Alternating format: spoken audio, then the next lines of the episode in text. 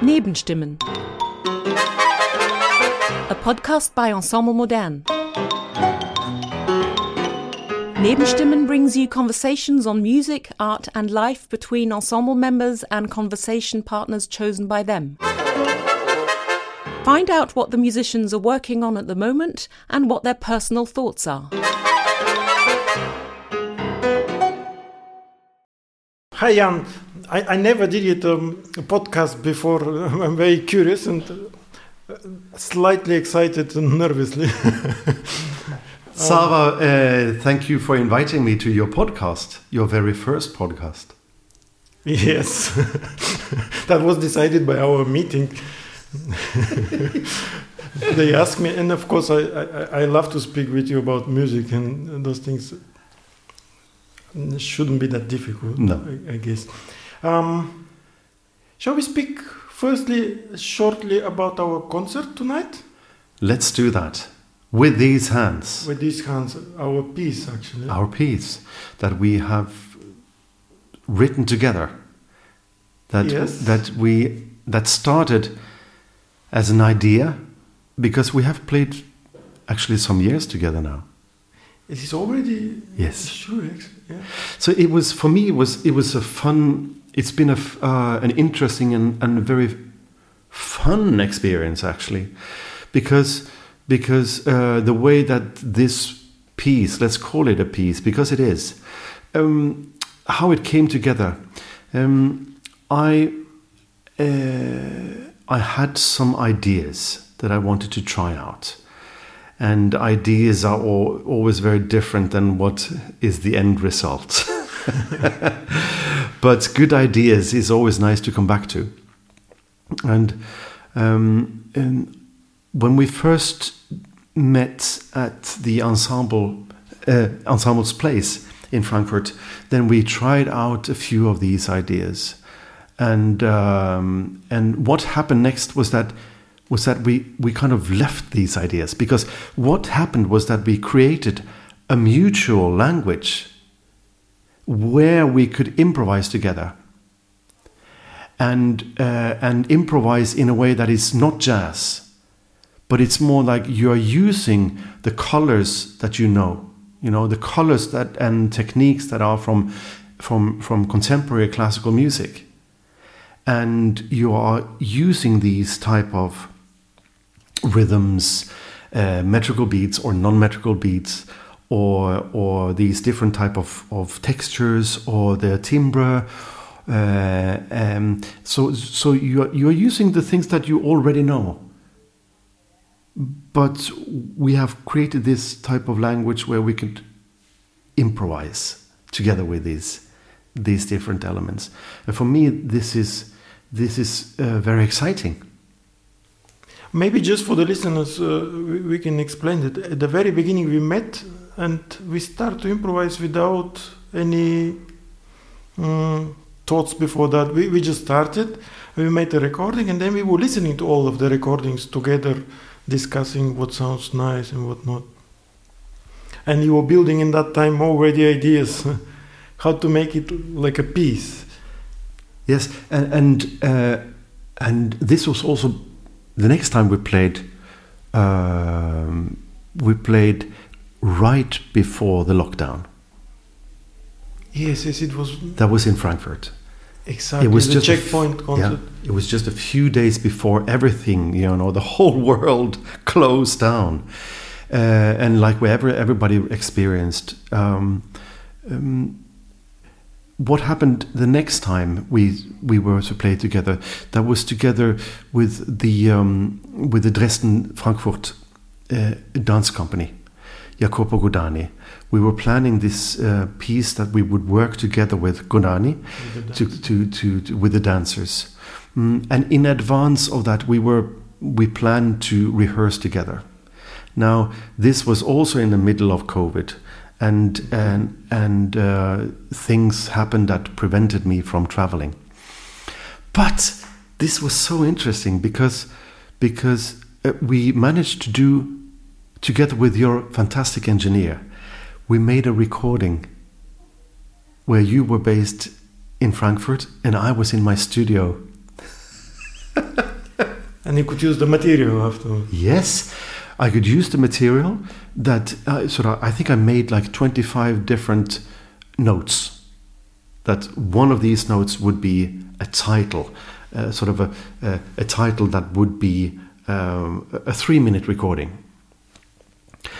And then over a period of 24 hours, I was working with these recordings that we did, and and I did my, you know, cuttings and and uh, and pasting and uh, overdubs and stuff, and I sent it to you. So this was meant as a rehearsal, but in the end, they became pieces.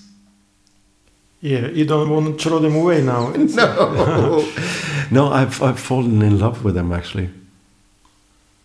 Yes, I, I mean you, you already mentioned it a little bit about that. that um, it's, it's a bit different to, to play with musicians which are coming out of different corner than you usually do. So uh, you mentioned it that uh, you you work with different structures and but. Uh, tell me more about it. How, how you feel with, with this? Because we are not uh, at, completely at home at the improvisation world and not coming from the jazz. it, it is a different yes language and situation. Well, I, I think that it, it, it must surely must be very good. to to throw away scores and and not be uh, not have uh, everything written. Uh, because because at least in, in my tradition, I I um, because I don't read, then then I constantly compose pieces with a lot of different projects and and you know producing records and and and stuff. And uh, but but I feel very much at home with improvising, and. Um, and also, I feel at home with the sounds from the contemporary classical world um, over years, I've, I've, I've secretly been using sounds and samples from uh, that type of material. Um, uh, I was in Tokyo uh, performing the Toru Takemitsu piece with the Gagaku Orchestra um, and met also the daughter of uh, Toru Takemitsu there. Uh, who gave me permission to sample from his material, which was fantastic. Um, mm, but of course, uh, the, the tradition that you are in uh, has is so rich that where you come from, I think it's so rich with with uh, with the, the the, the sounds from from uh, a lot of composers that you have been working with is for me very inspiring. The, the, way that you as a, as as a, in, in, as the ensemble modern, the, the way that you your timing for me is really really good. It's not the, the, the, the, you know the electronic or rock world or pop world or the jazz world type of timing. It's a different type of timing but it's very precise.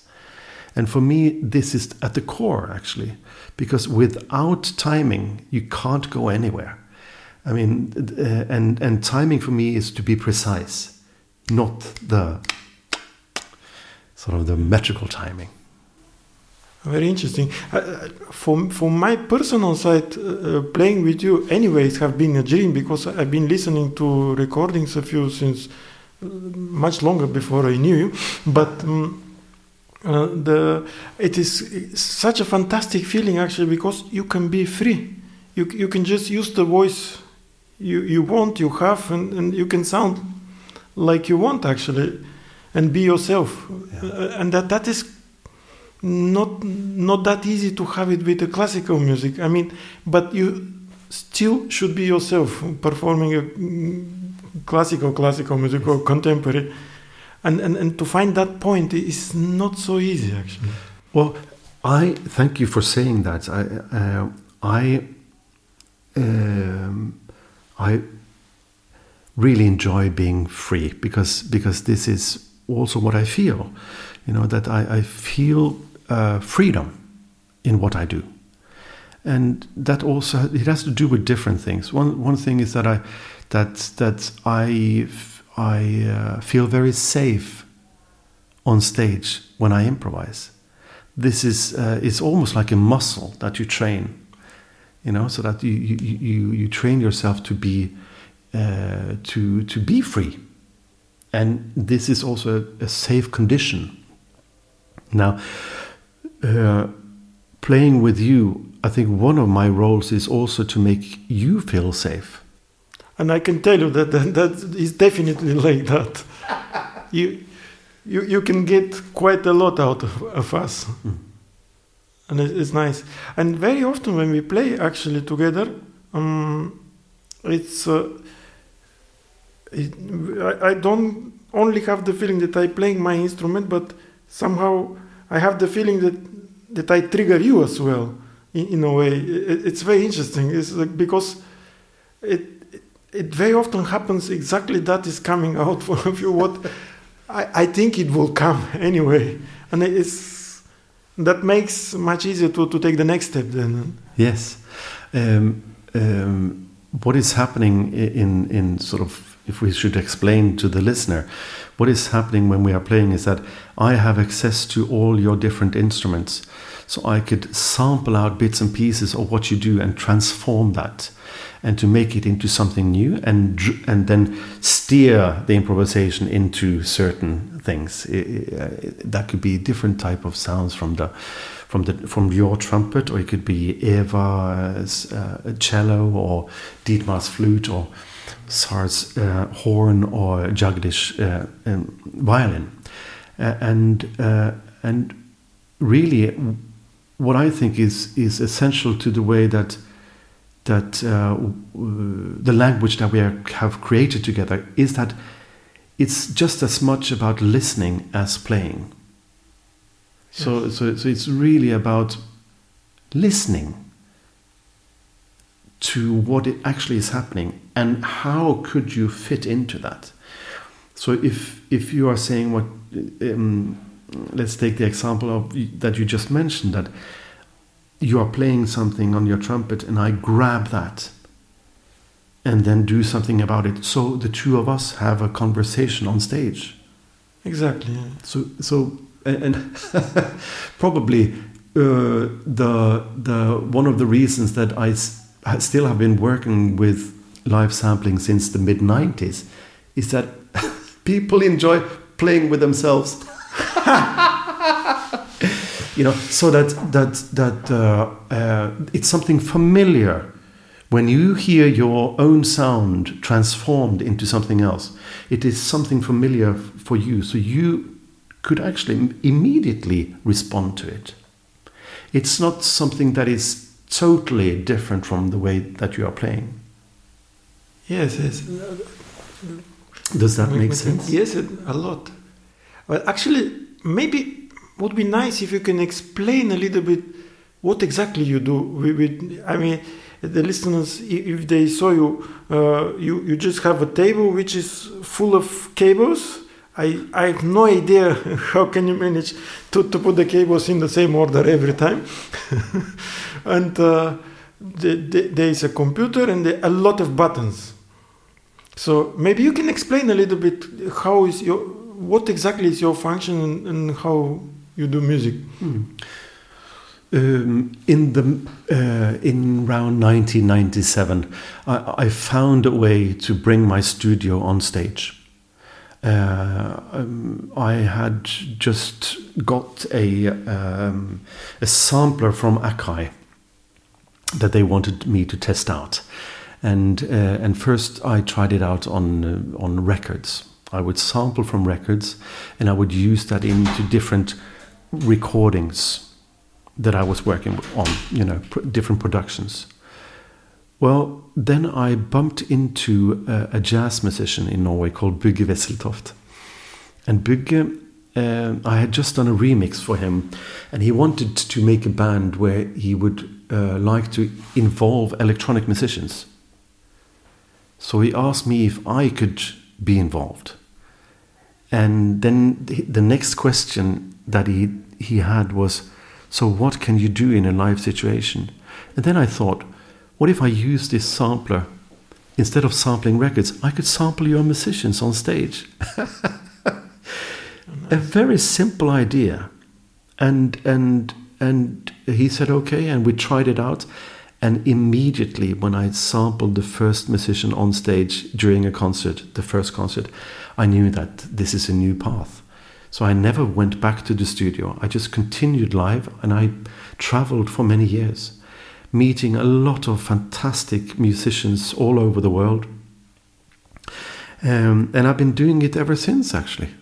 Is it? Do you still have exactly that instrument? Do. I do.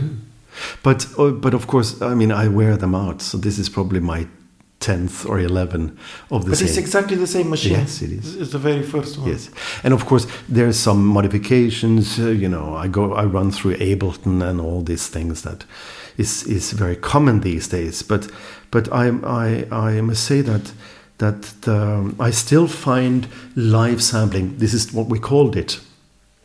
We called it live sampling, and I still find that uh, way of working, that type of discipline, as cutting edge.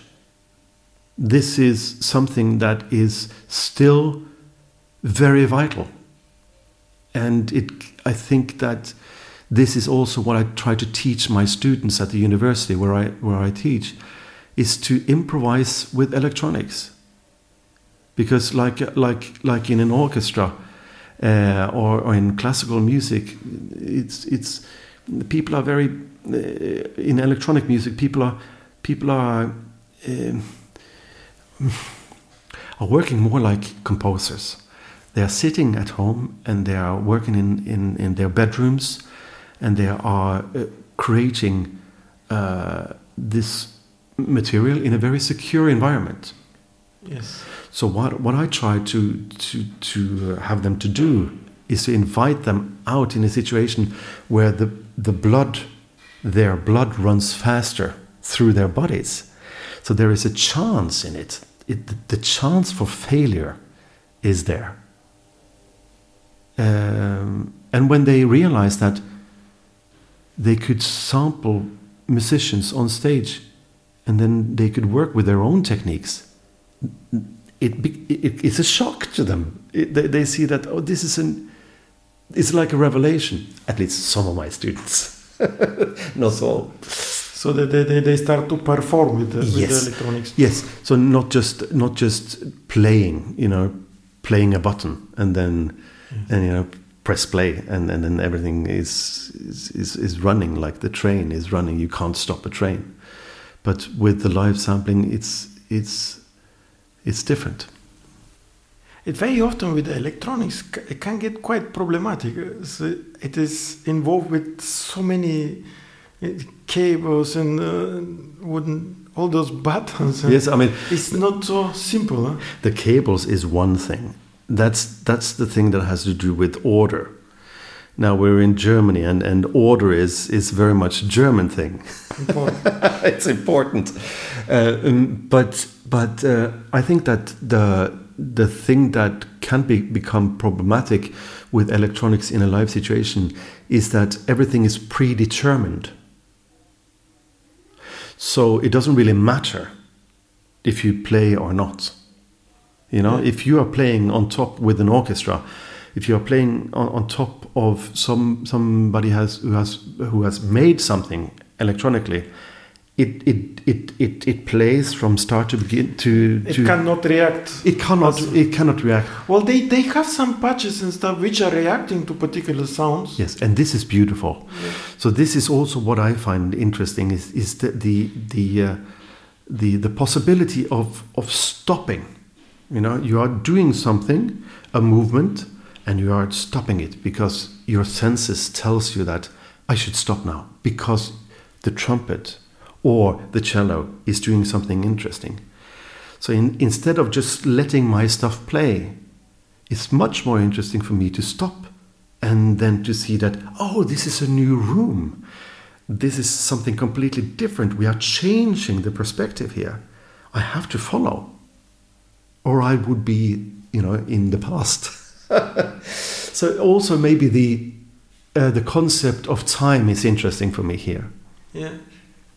But it's as you tell, it's very important to listen. It's, it's exactly that in, in any kind of music. Actually, it's the most important thing is uh, to, to go to the sides as well, not just in front with your instrument. Um, maybe also we can speak a little bit about uh, how everything started. Actually, uh, I mentioned it uh, that, that I have been listening to music music of you, and maybe after some concert we, we, we shortly met, huh? and I've been thinking the last days to to figure it out how it was it exactly, but it, it, it does have been quite a long time ago now. It has. And maybe the first time was when we played with Sitzel and Dresden with the Ensemble Modern.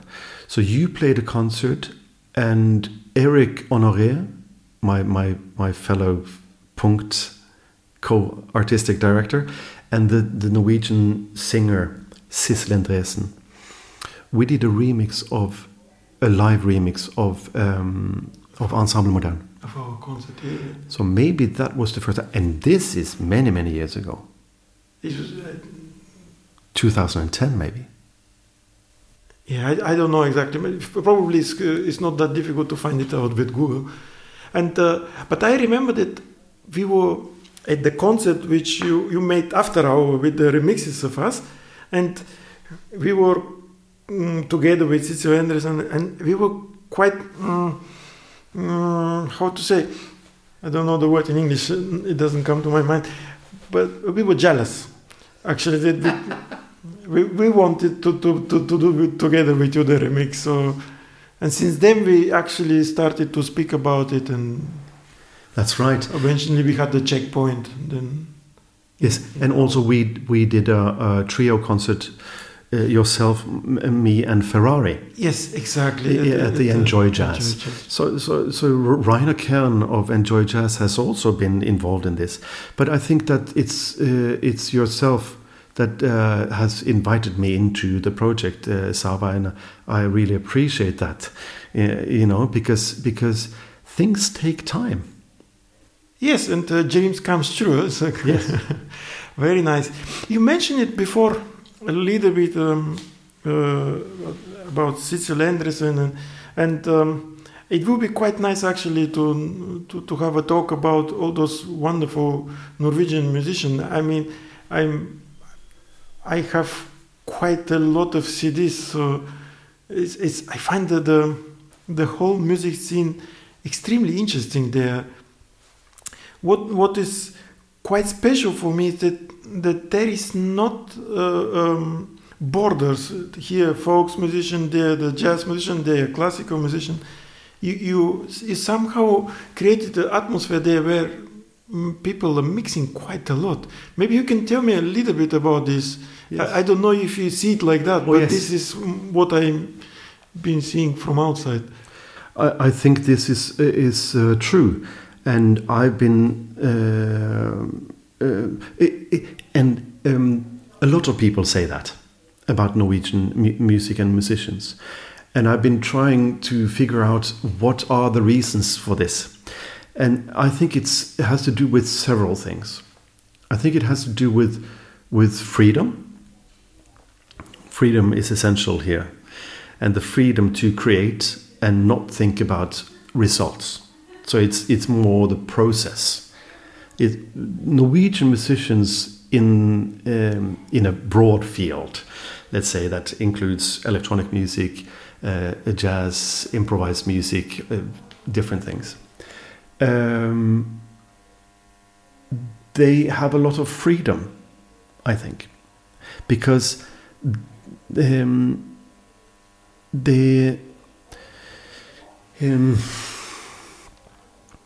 there is uh, no record company saying that you should do it this way or that.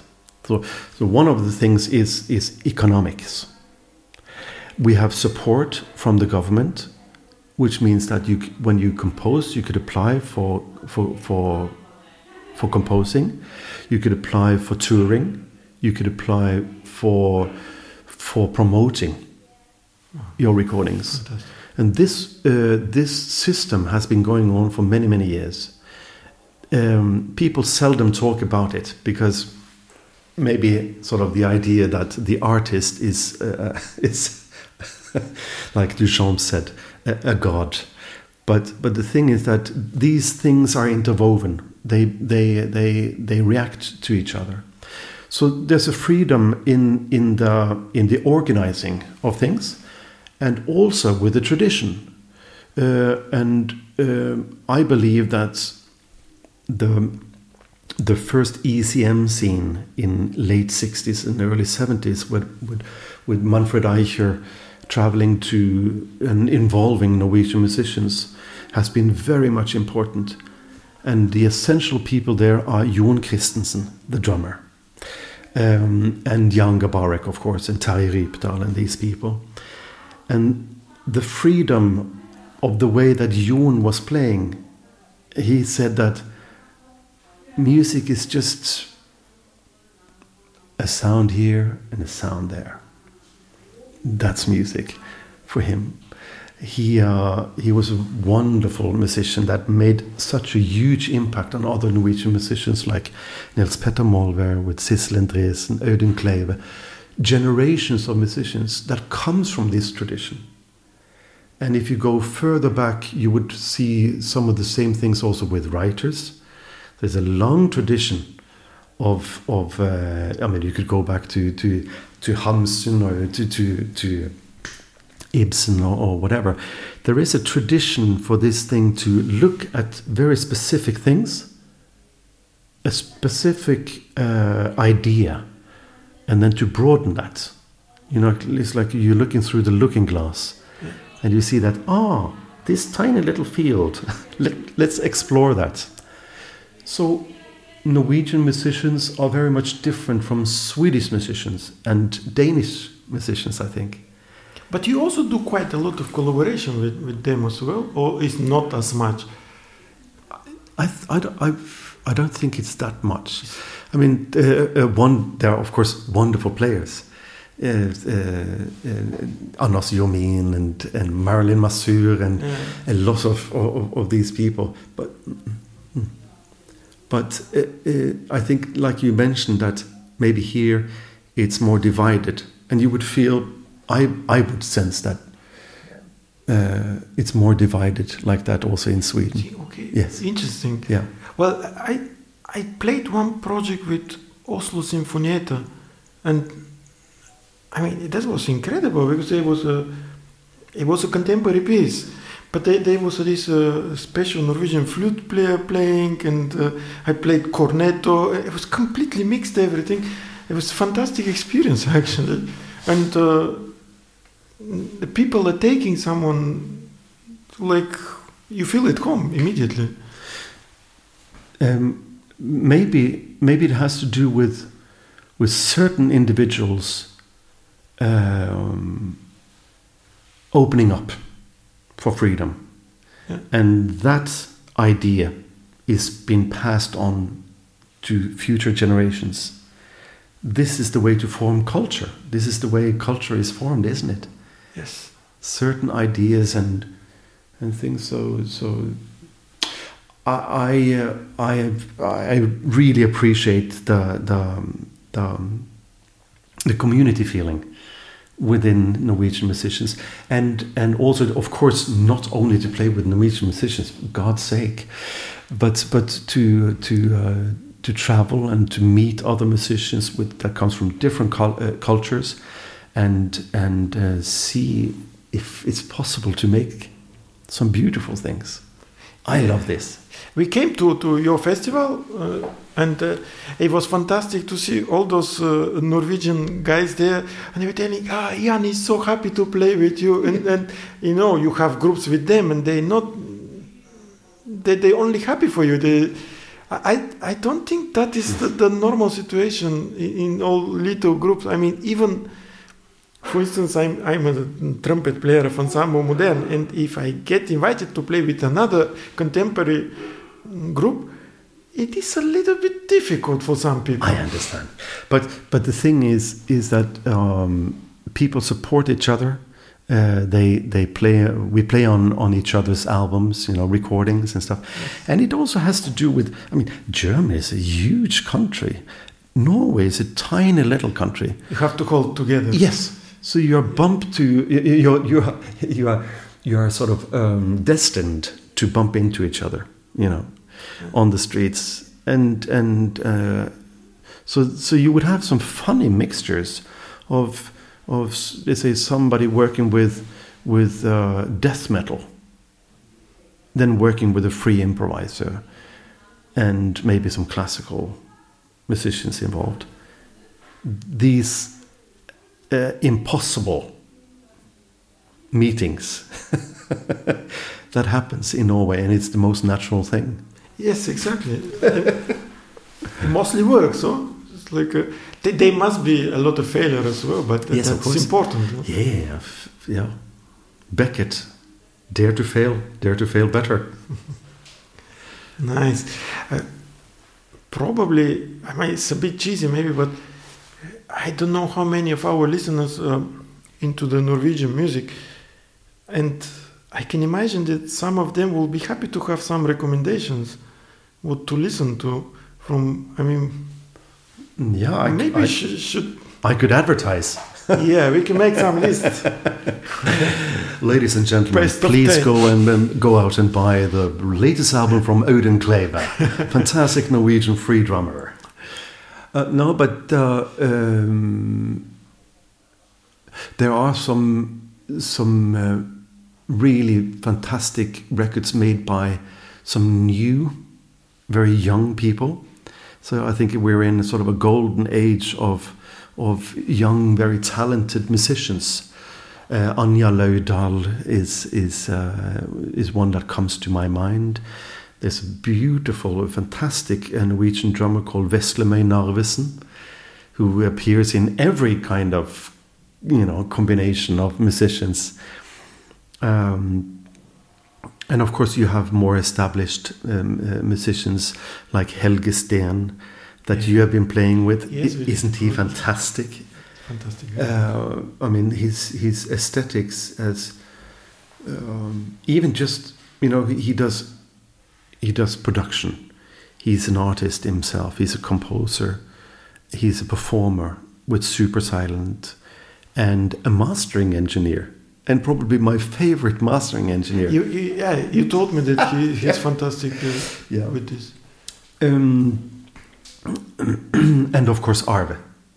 Arve I Henriksen. mean, yes, he, he. I've been listening to, to his music a lot and, and the sounds, and uh, I, I feel very related to him actually in, in a way. Yeah, and there is a relation. There is a relationship between the two of you. Not only that both of you are are trumpet players, but there's something in the sound, and probably also the the the the Bulgarian tradition that you bring with you is not so far from the Norwegian tradition. You know, when Arve is is in on his trumpet, he's playing this type of seljeflute, but he's playing it with his trumpet Yeah. maybe without the mouthpiece, that uh, has some of the same flavors and colors as in Bulgarian music. Some of the ornamentic is yes, similar. yes, and also the tunings. So you would have these micro tunings into it uh, that I find really there's a relationship there. Mm, I had the same experience when I recorded with Tigran Hamasyan, uh, the piano player. That the Armenian tradition, especially when you hear it on the piano, um, is reminiscent of of the Norwegian culture. You could you could you could compare it to some of the the, the folk music uh, adaptations of uh, Edvard Grieg. You know, some of these Norwegian slot uh, music that the ornaments and all these things is very much similar. But music travels. Music is a course. passport. Yeah.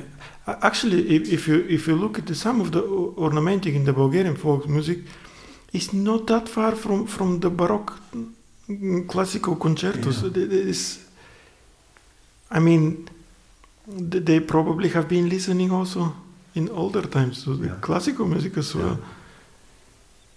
It's, uh, I, I have um, a friend who, who is a very, very good folk musician. He's telling that, uh, well, the rhythms, it would take some while to learn them. The scales, you can learn them, it's okay. The ornamentic, you need the whole life.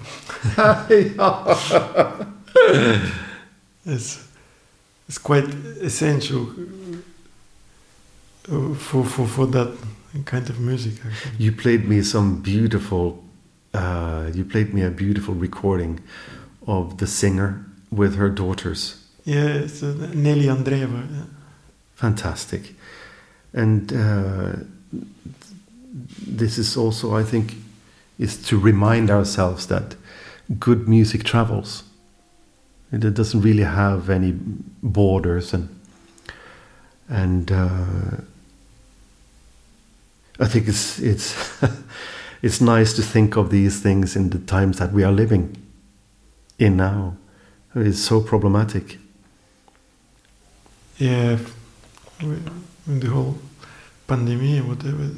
Yes, and the whole political situation political also that is happening now. situation. It's so who, who knows what the future will bring? Would it be possible f- to to to travel to uh, to play music together? Is is that a thing that you know also f- because of many reasons, also because of of envir- environmental things and and wh- what will happen in technology? Would it be possible for us to do a thing like we are doing, but I'm based in in To be in, live, huh? you know, and will the latency of the um, of the uh, internet and recording recordings be less in the future?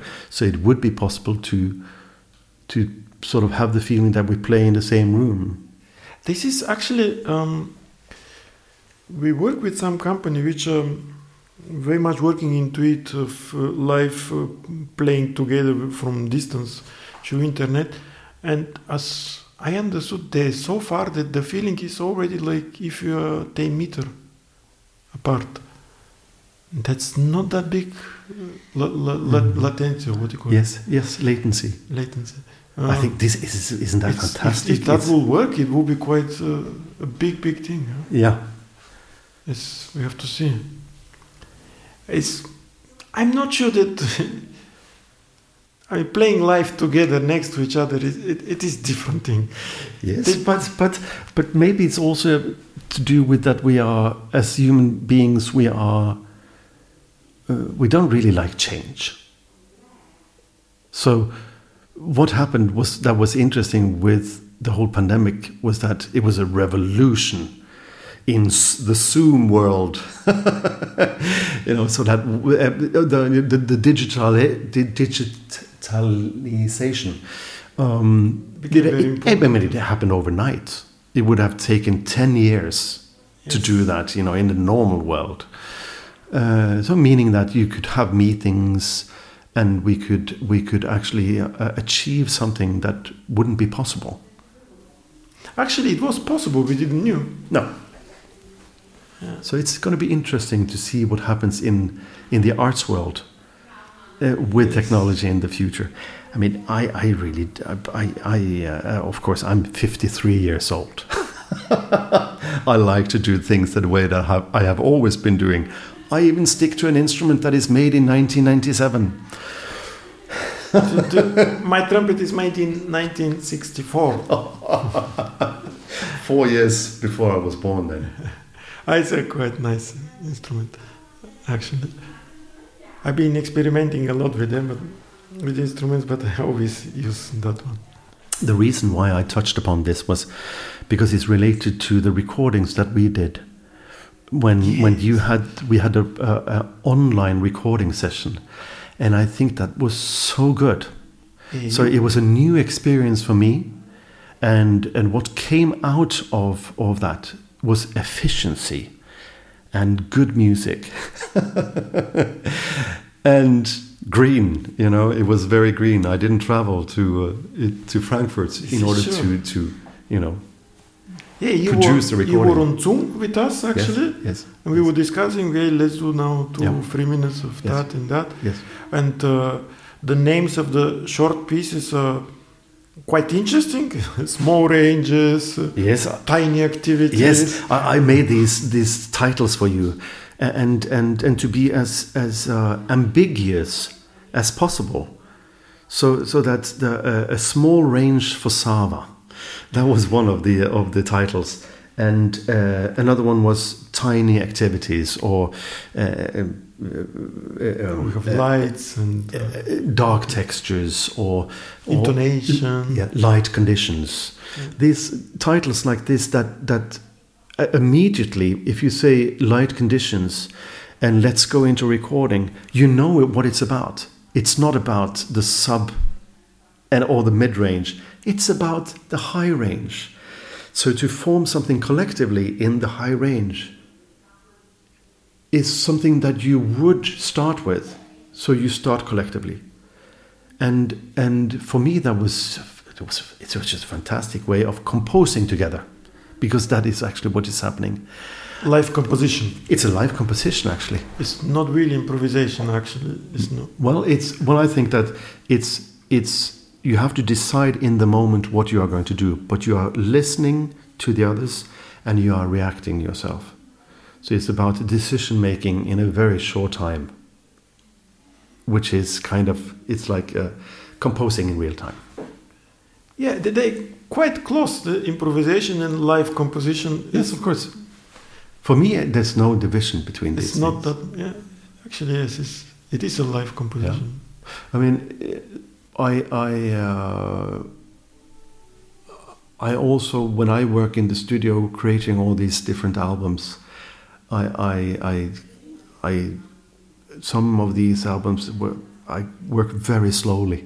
You know, I, I, I create different blocks of things and I, I, I, I assemble them into compositions, which is more like a normal way of composing in my world Yeah. but but the, to use the experience from composing in the moment, which is improvise improvisation, they it's so important for me to do that.